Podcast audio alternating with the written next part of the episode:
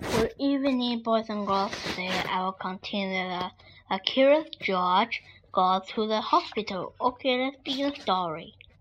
A nurse took them down a long hallway to a room where he gave George something to drink that looked like wine and tasted sweet.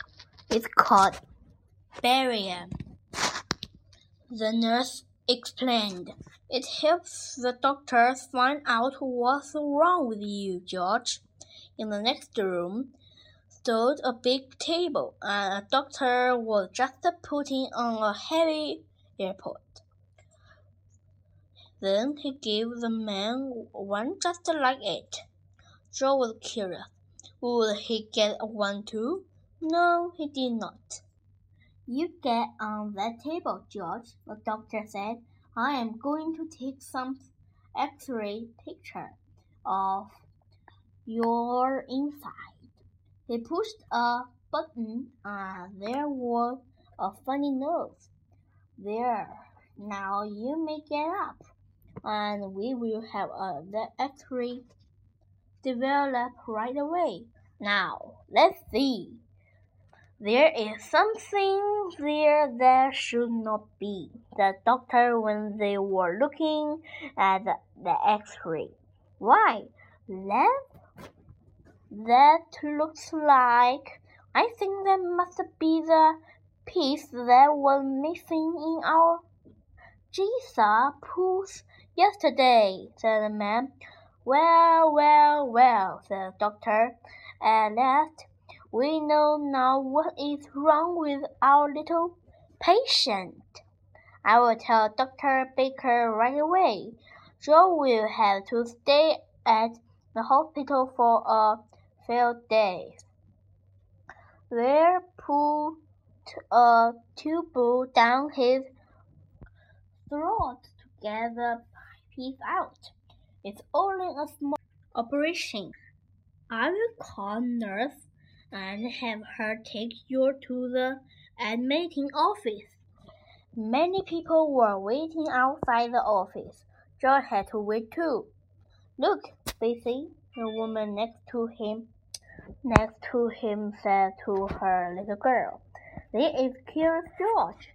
Bessie looked up for a moment, but she did not even smile. Bessie had never been to a hospital before.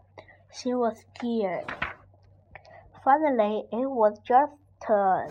A pretty young nurse took him to the next room. My, how many rooms had how many nurses were there were? One nurse wrote down on a lot of things about George, his name and his address and what was wrong with him.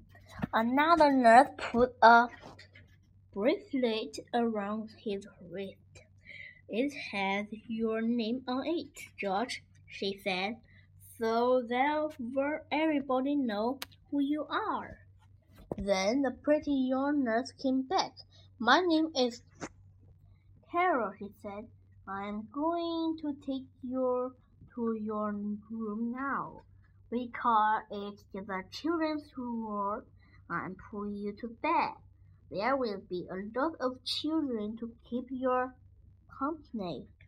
And so it was. There were a lot of children in the room. Some were up and around. and Another was in their beds, with a doctor or a nurse looking after them. They were having a blood transfusion. Steve had his leg bandaged, bandaged and was sitting in a go-kart. Bessie was in a bed looking sad. Jack got the bed next to Bessie. They and goodbye. Thank you for the listening. See you next time.